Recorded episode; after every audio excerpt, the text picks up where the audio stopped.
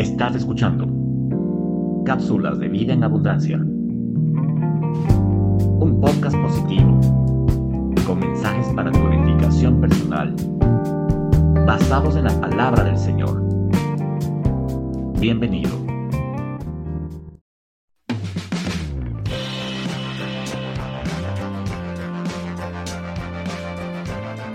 Bienvenido. Recibe un cordial saludo. El tema de hoy es, pon a prueba tu relación con Dios. Utilizaremos como base de este mensaje Juan 15:7.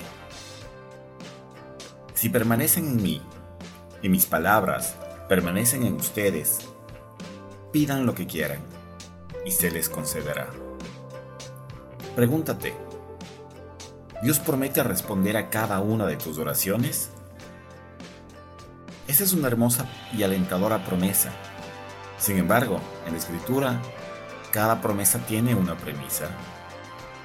Las promesas de Dios nos dan lo que pedimos, si tenemos una relación honesta con Él. Tú la tienes.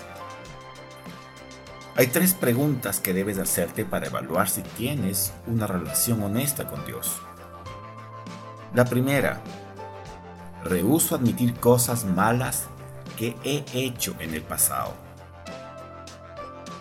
¿Acaso no conoce Dios tu pasado? Por supuesto que lo conoce. Pero Él quiere que tú te acerques a Él y se lo digas. Como un padre amoroso, cuando su hijo se acerca a confesarle que ha hecho algo malo y espera obtener perdón. Cuando hacemos las cosas a nuestra manera, nuestra relación con Dios se interrumpe. Fallamos, intentamos vivir dos vidas al mismo tiempo, una para Dios y la otra para nosotros mismos. Así que, ¿qué necesitamos hacer? Si afirmamos que no tenemos pecado, lo único que hacemos es engañarnos a nosotros mismos y no vivimos en la verdad. Al contrario, si confesamos nuestros pecados a Dios. Él es fiel y justo para perdonarnos y limpiarnos de una vez por todas de toda maldad en el pasado o presente.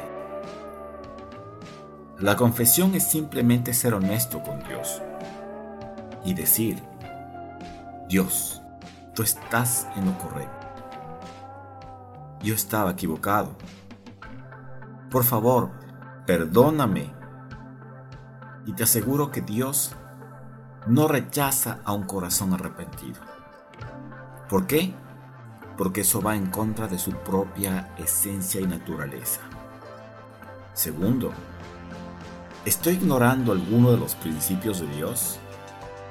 Cuando yo sé que estoy reteniendo algo en lo que Dios quiere que lo deje ir, eso rompe la conexión con Él. ¿No lo digo yo? Lo dice la Biblia en la primera carta de Juan capítulo 2 versículos del 21 al 23. Así que les escribo, no porque no conozcan la verdad, sino porque conocen la diferencia entre la verdad y la mentira. No la conocen. ¿Y quién es un mentiroso? El que dice que Jesús no es el Cristo. El que niega al Padre y al Hijo. Ese es un anticristo. El que niega al Hijo tampoco tiene al Padre. Pero el que confiesa al Hijo tiene al Padre también. Tú dices, ¿cómo puedo cumplir todos los mandamientos de Dios? Tranquilo, nadie es perfecto. Pero recuerda que Dios no pide perfección, que nadie te engañe. Nadie puede ser como Él, perfecto, él simplemente demanda tu obediencia. Tercer punto. ¿Realmente deseo la voluntad de Dios para mi vida? La Biblia dice en la primera carta de Juan capítulo 5 versos del 14 al 15. Y estamos seguros de que Él nos oye cada vez que le pedimos algo que le agrada. Y como estamos seguros de que Él nos oye cuando le hacemos nuestras peticiones, también sabemos que nos dará lo que pedimos. Cuando pedimos de acuerdo a la voluntad de Dios, entonces tenemos confianza en la oración y sabemos que Él va a responder. Por favor, no lo dudes. Hay personas que dicen, Dios, es tu voluntad que pida por esto o por aquello. ¿Cuál es tu voluntad respecto a esta circunstancia específica? Y está bien involucrar a Dios en cada cosa, en cada tema, cada instante, con franqueza y cariño y la misma libertad que hablas con tu padre, tu madre o la persona a quien más ames y te ame. No obstante, el verdadero tema es, ¿está mi vida en armonía con Dios para que mis oraciones sean respondidas? Dios nos dio la Biblia para que podamos conocer su voluntad y que ésta pueda ser una fuente de ánimo y sabiduría en momentos de flaqueza. Nos muestra que Dios quiere que tengamos éxito en hacer todas las cosas que Él mismo nos ha pedido hacer.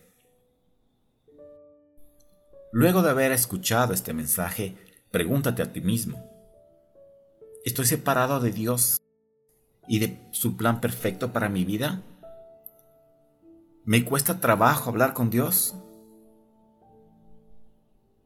Tómate un tiempo, allí donde estés, y ponte a cuentas con el Señor. Háblale con confianza, sin temor. Dile que lo amas, que deseas cambiar tu vida y acéptalo como tu Señor y Salvador. Nunca más caminará solo. Su espíritu, su propia esencia, estará contigo eternamente. Espero que este mensaje haya sido para ti de bendición. Conoce nuestro ministerio en línea. Visita frutodelespíritu.org. Gracias y hasta la próxima.